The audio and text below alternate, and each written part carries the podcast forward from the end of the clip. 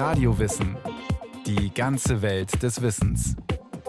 Ein Podcast von Bayern 2. Hier ist Radio Wissen. Eine ganze Badewanne voll. So viel Urin produzieren die menschlichen Nieren jeden Tag. Was letztlich davon ausgeschieden wird, ist nur ein Konzentrat, das viel über unser Innenleben verrät. Und es ist ein wertvoller Rohstoff, so kostbar, dass wir diesen Urin nicht einfach entsorgen sollten.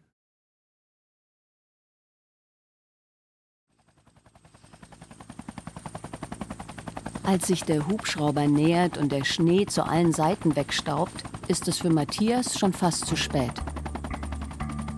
Eine Stunde zuvor hat er sich beim Skifahren den Stecken in die Seite gerammt, dort wo die rechte Niere sitzt. Keine große Sache eigentlich. Er ist sogar noch weitergefahren. Doch dann hat er sich unwohl gefühlt, war auf die nächste Skihütte zum Pinkeln gegangen. Der Urin blutrot. Als Matthias im Uniklinikum Innsbruck eintrifft, hat er bereits zwei Liter Blut verloren. Aus der Niere ins umliegende Gewebe. Wegen eines lapidaren Sturzes geht es plötzlich um Leben und Tod. Der Fall Matthias zeigt, es sind riesige Mengen an Blut, die durch die Kläranlagen unseres Körpers fließen. Miriam Banas, Nierenspezialistin am Uniklinikum Regensburg.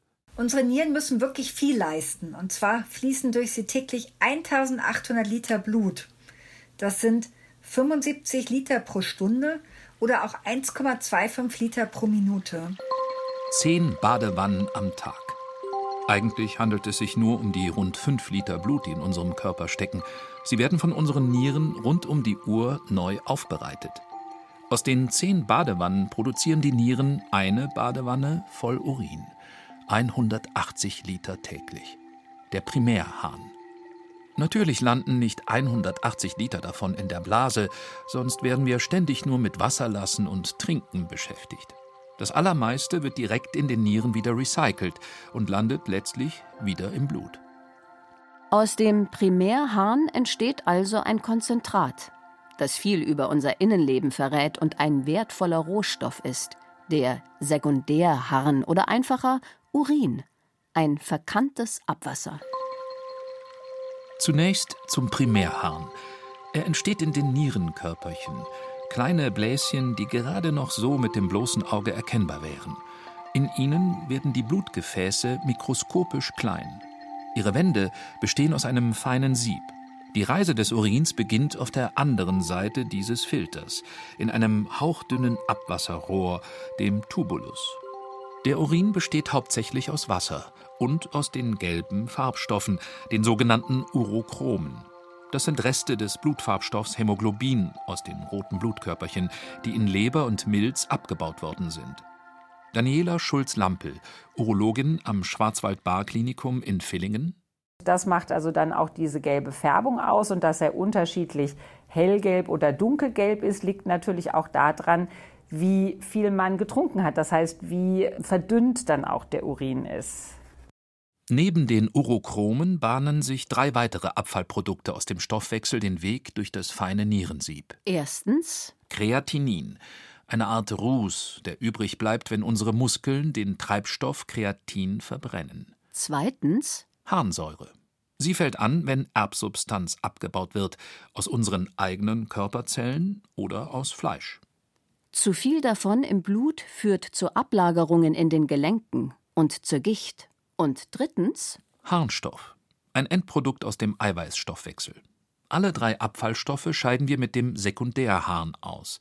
Er enthält, neben Wasser, weitere Substanzen, die auch schon im Primärharn gefiltert wurden. Überschüssige Elektrolyte, die gelblichen Urochrome und Abbauprodukte von Medikamenten. Zu diesen Medikamenten zählen auch viele Drogen und Dopingmittel. Urintests bei der Polizei oder bei Sportkontrollen überführen die Sündigen zuverlässig. Der Sekundärharn, also der Urin, den wir tatsächlich beim Wasserlassen ausscheiden, fließt von den Nieren aus in eine dünne, muskulöse Abwasserleitung, den Harnleiter. Eine 25 cm lange Makaroni, die sich Laola-artig zusammenzieht. Dadurch transportiert sie den Urin selbst dann weiter, wenn wir einen Handstand machen. Die beiden Harnleiter münden in die Blase, in die im Extremfall eineinhalb Liter Urin hineinpassen. Die Blasenwand kann sich dehnen wie ein Luftballon, der prall gefüllt bis zum Bauchnabel hinaufreicht. Normalerweise verspüren wir aber den ersten Harndrang, wenn gerade mal ein Glas voll Urin in der Blase steckt. Spätestens ab einem halben Liter wird es dringend. Viele Menschen empfinden zusätzliche Wassergeräusche als anregend. Zum einen könnte das an einer sogenannten Konditionierung in der Kindheit liegen. Also, dass das rauschende Wasser uns einfach an das Geräusch des Wasserlassens erinnert und unser Gehirn dann das Geräusch, also hiermit das fließende Wasser, mit der Handlung des Wasserlassens verknüpft. Aber es gibt auch einen neurologischen Ansatz, und zwar Wassergeräusche, die können entspannend wirken und die stimulieren dann das vegetative Nervensystem der Harnblase. Ein komplexes Zusammenspiel unseres unwillkürlichen vegetativen Nervensystems und der willkürlichen Kontrolle über die Blasenschließmuskel sorgen dafür, dass wir den Urin schließlich über die Harnröhre nach draußen lassen. Dauer des Pinkelvorgangs im Schnitt 21 Sekunden. Eine ganz interessante Sache, dass eigentlich alle Säugetiere, und der Mensch gehört ja auch zu den Säugetieren, egal ob Spitzmaus oder Elefant, und egal, ob man dann eben nur kleine Mengen Pipi macht oder eben ein paar Liter wie der Elefant, im Mittel 21 Sekunden brauchen, um ihre Blase zu entleeren. Eine mögliche evolutionsgeschichtliche Erklärung dafür, es könnte sich genau um die Zeit handeln, in der man unbeschwert pinkeln kann, ohne von einem Fressfeind unangenehm überrascht zu werden. In der freien Wildbahn wären Menschen mit Prostatabeschwerden demnach leichte Beute. Bei ihnen entleert sich die Blase minutenlang nur tröpfchenweise, weil die Harnröhre durch die vergrößerte Prostata zusammengequetscht wird. Im schlimmsten Fall staut sich der Urin bis in die Nieren zurück und schädigt durch den Druck das Gewebe. Auch andere Hindernisse können einen solchen Stau verursachen. Harnsteine, die sich in der Niere, den Harnleitern der Blase oder der Harnröhre festgepfropft haben. Harnsteine entstehen, wenn sich im Urin Kristalle bilden, ähnlich wie Weinstein in der Weinflasche. Sie können aus Calcium, Oxalat, Phosphat und Harnsäure bestehen. Manche Menschen neigen aufgrund ihrer Gene dazu. Aber man kann auch vorbeugen. Mirjam Banas Erstens, man sollte viel trinken, weil Trinken verdünnt den Urin und es können sich keine Mineralien ablagern. Dann das zweite ist, wenn möglich meiden Sie Oxalat. Aber wo ist Oxalat überhaupt drin? Und zwar, das sind da Lebensmittel wie rote Beete, Spinat, Mangold, Rhabarber, Tee, Kaffee, Cola, Schokolade und Nüsse, also alles, was gut schmeckt. Und saurer Urin begünstigt die Steinbildung. Fleischarme Ernährung hilft dagegen. Denn Fleisch führt zu mehr Harnsäure. Steine, die nur ein paar Millimeter groß sind, werden oft unbemerkt mit rausgespült. Größere Steine aber setzen sich fest und verursachen starke, krampfartige Schmerzen. Hüpfen oder Treppenlaufen kann helfen, sie zu lösen. Zwei US-Mediziner haben noch eine weitere Methode für tauglich befunden: Achterbahnfahren. Besonders auf den hinteren Plätzen mit stärkeren Fliehkräften können Harnsteine erfolgreich freigeschüttelt werden. Hilft auch das nichts, müssen die Steine rausoperiert oder mit Stoßwellen von außen zertrümmert werden. Brennen beim Wasserlassen spricht für eines der häufigsten Krankheitsbilder in der Urologie, den Harnwegsinfekt, besser bekannt als Blasenentzündung. Der Urin in der Blase ist normalerweise keimfrei. Aber wenn sich Bakterien ihren Weg durch die Harnröhre nach oben bahnen, allen voran das Darmbakterium Escherichia coli, ändert sich das schnell. Frauen sind häufiger betroffen, weil sie mit ihren 5 cm eine kürzere Harnröhre haben als Männer, die auf 20 bis 25 cm kommen. Ob Cranberry-Saft als vorbeugende Maßnahme wirkt, ist wissenschaftlich umstritten. Und strittig dagegen ist, nicht von hinten nach vorne abputzen, um keine Keime aus der Aftergegend zu verschleppen. Und nach dem Sex möglichst schnell pinkeln, um mögliche Keime gleich rauszuspülen. Entzündet sich die Blase dennoch, zeigt ein Urinteststreifen binnen Minuten, ob Entzündungszellen drinstecken. Oder Nitrit, ein Abbauprodukt der Bakterien. Haben Patienten immer wieder Blasenentzündungen, lohnt sich eine Urinkultur. Frischer Mittelstrahlurin wird in eine Petrischale gestrichen. Die Laborärzte beurteilen dann, welche Bakterien wachsen und welche Antibiotika gegen sie helfen. Mittelstrahlurin ist deshalb wichtig, um die Harnröhre am Auslass Richtung Außenwelt erstmal von Hautkeimen freizuspülen, sagt Daniela Schulz-Lampel. Sie würden die Probe sonst verfälschen. So den Ersturin, den machen wir in der Regel eigentlich dann, wenn man eher den Verdacht hat, dass vielleicht auch in der Harnröhre Keime sind. Das sind zum Beispiel auch bei solchen sexuell übertragbaren Erkrankungen wie Chlamydien oder äh, Mykoplasmen, Trichomonaden, was eben ja heutzutage so die typischen neueren sexuell übertragbaren Erkrankungen sind. Schreitet eine Infektion mit Bakterien fort, kann sie bis in die Nieren aufsteigen. Die Patienten bekommen Fieber und Schüttelfrost. Der Urin verfärbt sich milchig, eitrig und fängt an zu stinken. Nicht jeder Urin, der stinkt, ist gleich krankheitsverdächtig. Der Beweis? Die Spargelsaison. Im Spargel steckt Asparagusinsäure. Gut, die Hälfte der Bevölkerung besitzt ein Enzym, das diese Säure in stinkende, schwefelhaltige Verbindungen zerlegt. Die werden über den Urin ausgeschieden. Die andere Hälfte der Bevölkerung kommt nach dem Spargelgenuss geruchstechnisch ungeschoren davon. Aber jeder Urin fängt an zu stinken, wenn er im Sommer an Hausecken landet. Der Grund? Bakterien aus der Außenwelt spalten den geruchslosen Harnstoff in stinkenden Ammoniak und CO2. Doch zuerst noch einmal zurück in den Körper. Blut im Urin, wie bei Matthias nach dem Sturz auf den Skistecken, ist ein Alarmzeichen. Bei ihm sind die Nierenbläschen so stark beschädigt worden, dass die feine Membran undicht geworden ist. So konnten auch rote Blutkörperchen durchschlüpfen. Bei Patienten ohne vorherigen Unfall gilt aber eine Faustregel. Blut im Urin ist so lange tumorverdächtig, bis das Gegenteil bewiesen ist. Also das heißt, da muss man schon auch weiter abklären. Ist irgendwas Auffälliges im Ultraschall, in der Blase beim Ultraschall oder eben auch in den Nieren beim Ultraschall. Und man muss manchmal bis hin dann auch zu einer Blasenspiegelung oder weiterführenden Untersuchungen machen. Die Blase steht dabei im Fokus. Blasenkrebs ist eine der häufigsten Krebsarten. Risikofaktor Nummer 1 Rauchen. Abgesehen davon kann der Urin aber auch bei Blasen- und Prostataentzündungen blutig werden. Genauso bei Harnsteinen, die an der Wand kratzen, oder bei exotischen Tropenkrankheiten. Bilharziose, ein Saugwurm, der seine Eier in der Blasenwand verankert. Und manchmal handelt es sich schlicht um einen Fehlalarm. Auch rote Beete kann den Urin rot färben.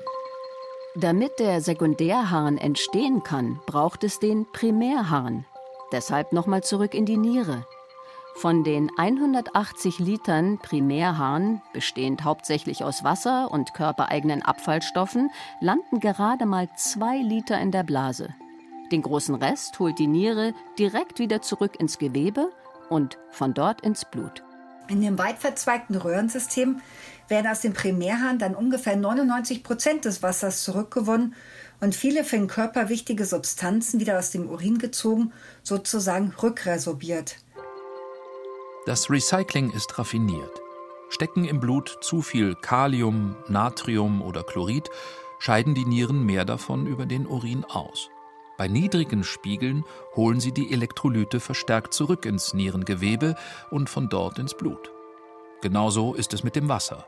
Ist der Blutdruck hoch oder haben wir viel getrunken, scheiden die Nieren viel Wasser aus. Bei Flüssigkeitsmangel ist es umgekehrt. Die Nieren regulieren auch den pH-Wert im Blut, etwa indem sie freie Wasserstoffteilchen in den Urin abgeben. Und sie scheiden giftige Abbauprodukte von Medikamenten aus, bevor sie dem Körper gefährlich werden. Wertvolle Stoffe wie Traubenzucker und Eiweiße dagegen recyceln sie komplett. Anders ist das bei Patienten mit Diabetes mellitus Typ 1 und 2. Sie haben zu viel Traubenzucker im Blut. Entsprechend viel davon gelangt in den Primärharn. Weil die Recyclingtransporter in den Nierenröhrchen überlastet sind, rutscht ein Teil Richtung Blase weiter. Der Urin wird süß. Jahrhundertelang war es im Rahmen der Harnschau Standard, dass Ärzte den Patientenurin in den Mund genommen haben. Diabetes mellitus bedeutet honigsüßer Durchfluss. Besonders begabte Harnschauer sollen bei Schwangeren anhand des Uringeschmacks sogar erkannt haben, ob das Kind weiblich oder männlich wird. Ein eher zweifelhafter Test. Der Geschmackstest ist, zum Wohlbefinden vieler Mediziner, aus der Mode gekommen. Viele Erkrankungen lassen sich heute durch einen einfachen Urinteststreifen feststellen. Urinteststreifen entdecken auch Eiweiße. Ein Frühwarnsignal, dass mit den Nieren etwas nicht stimmt. Manche Patienten bemerken schon vorher, dass der Urin beim Pinkeln schäumt. Es kann sich aber auch um einen Fehlalarm handeln. Ganz viele Menschen haben ja Putzsteine im Klo und wenn man da dann seinen Urin reinlässt, schäumt das eben oft auch in der Toilette. Aber sonst, wenn Schaum im Urin ist, ist es eigentlich fast immer zu viel Eiweiß. Der Grund? Durch Entzündungen der Nierenkörperchen ist das Sieb durchlässig geworden. Ein solcher Schaden führt irgendwann dazu, dass die Filterleistung der Nieren abnimmt. Je weiter diese Niereninsuffizienz voranschreitet, desto weniger Urin scheidet der Patient aus, bis hin zum Nierenversagen. Die harnpflichtigen Substanzen verbleiben im Blut und lösen eine Harnvergiftung aus. Die Symptome reichen von Kopfschmerzen und Übelkeit bis zum Koma. Außerdem steigt der Kaliumspiegel im Blut. Die Folge? Herzrhythmusstörungen und sogar Herzstillstand sind möglich. Es hilft nur noch die künstliche Blutwäsche, die Dialyse. Aber es kann auch in die andere Richtung gehen. Ständiger Harndrang. Bei normaler Trinkmenge können Diuretika schuld sein, Medikamente zur Entwässerung. Oder Diabetes. Der Traubenzucker im Primärharn zieht Wasser nach sich und steigert die Urinmengen. Der Urin liefert also eine Unmenge an Hinweisen auf verschiedene Erkrankungen und eignet sich gerade auch zur Früherkennung. Einmal ausgeschieden wird der Urin meist achtlos runtergespült. Verschwendung, glauben Anhänger einer Urintherapie. Sie schwören auf ihn. Egal ob getrunken, um gegen Asthma, Gelenkbeschwerden oder Entzündungen der Bauchspeicheldrüse zu helfen, oder als Einreibekur von außen gegen Neurodermitis, Akne oder Zellulite. Verwendet wird meist Eigenurin. Früher stand auch der Urin junger Knaben hoch im Kurs. Er galt als Jungbrunnen. Aber größere Studien und damit wissenschaftlich fundierte Beweise fehlen. Der Urin hat es aus der Nische der Alternativmedizin nicht hinausgeschafft. Ausnahme Harnstoff. Ein anerkannter Feuchtigkeitsspender für die Haut. Er steckt deshalb, künstlich hergestellt, als Urea in vielen Cremes. Künstlichen Harnstoff gibt es auch an der Tankstelle, als AdBlue. In modernen Dieselfahrzeugen wird er unter die Auspuffgase gemischt und fängt Stickoxide ein. Doch um den Harnstoff herzustellen, muss erst die Grundsubstanz Stickstoff aus der Luft gefischt werden, mit hohen Temperaturen und viel Druck. Für einen Liter AdBlue braucht es ein Kilo Erdgas. Den Harnstoff im Urin einfach runterzuspülen ist deshalb verschwenderisch, glaubt der Abwasserspezialist Kai Udert vom Wasserforschungsinstitut EAWAG bei Zürich. Vor allem, weil er so für einen zweiten Verwendungszweck verloren geht. Dünger. Harnstoff steckt voller Stickstoff und lässt Pflanzen gedeihen. Aber es gibt auch weitere Nährstoffe, die im Urin enthalten sind, also Schwefel zum Beispiel und Bohr. Also es gibt sehr viele Stoffe, die wir mit dem Urin wieder ausscheiden und die man dann nachher auch als Dünger verwenden kann. Hauptsächlich ist das aber Stickstoff, Phosphor und Kalium. Wie gut Urin als Dünger taugt, beweisen Katzen, die zum Pinkeln in den Garten immer an dieselbe Stelle gehen. In der Mitte alles weggeätzt, überdüngt. Das Gras drumherum aber schießt ringförmig in die Höhe, so hoch wie nirgends sonst. Schon der Urin eines Erwachsenen würde ausreichen, um einen 400 Quadratmeter Garten ausreichend mit Dünger zu versorgen. Gut verteilt würde es nicht einmal stinken. Manche Gärtner sprechen vom Goldwasser. Aber menschlicher Urin ist als Dünger in Deutschland bisher nicht anerkannt. Stattdessen wird Dünger künstlich hergestellt. Das ist sehr energieaufwendig. Das bedeutet gleichzeitig auch, dass wir den ganzen Stickstoffkreislauf sehr stark beschleunigt haben. Also wir setzen jetzt sehr, sehr viel Stickstoff um und das hat auch Auswirkungen auf die Umwelt, also Umweltverschmutzung. Stickstoff braucht es natürlich für die Pflanzen, aber wenn zu viel Stickstoff da ist, ist das ein großes Problem, besonders für die Gewässer. Und es wäre eigentlich sinnvoller, dass man versucht, den Stickstoff, den wir sowieso schon im Kreislauf führen oder führen sollten, den auch wieder zu verwenden.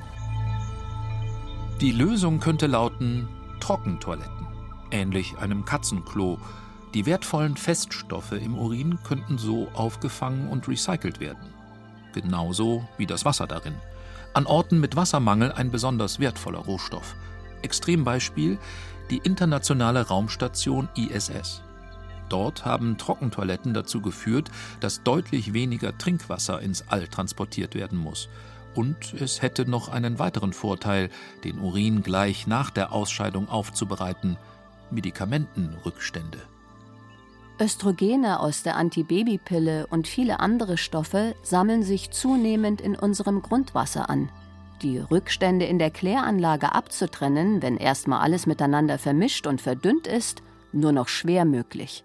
Wenn das Abwasser eigentlich in die Kläranlage kommt, dann ist das Ziel, dass man ungefähr 80 Prozent dieser Arzneimittel rausholt. Also auch dann gehen immer noch 20 Prozent raus. Wenn man jetzt aber den Urin eben im Haus sammeln würde, dann könnte man heutzutage mit den Verfahren, die schon bestehen, über 98 Prozent der Arzneimittel herausholen. Die würden gar nicht erst in die Umwelt rauskommen. Vieles spricht also dafür, unsere Wegwerfmentalität beim Urin zu überdenken. Schon die alten Römer haben ihn nicht einfach entsorgt. Er diente ihnen als Waschmittel. Ammoniak entwickelt in Verbindung mit Fett eine Seifenwirkung. Oder wie wäre es, mit Urin ein Handy zu laden? Genau das ist Forschenden schon gelungen. Mithilfe von Bakterien haben sie Harnbestandteile wie Harnstoff in energiereiche Ladung umgewandelt. Noch ist der Energiegewinn recht überschaubar. Und trotzdem ist es ein weiteres Indiz dafür, wir sollten Urin als das sehen, was er ist. Ein verkanntes Abwasser.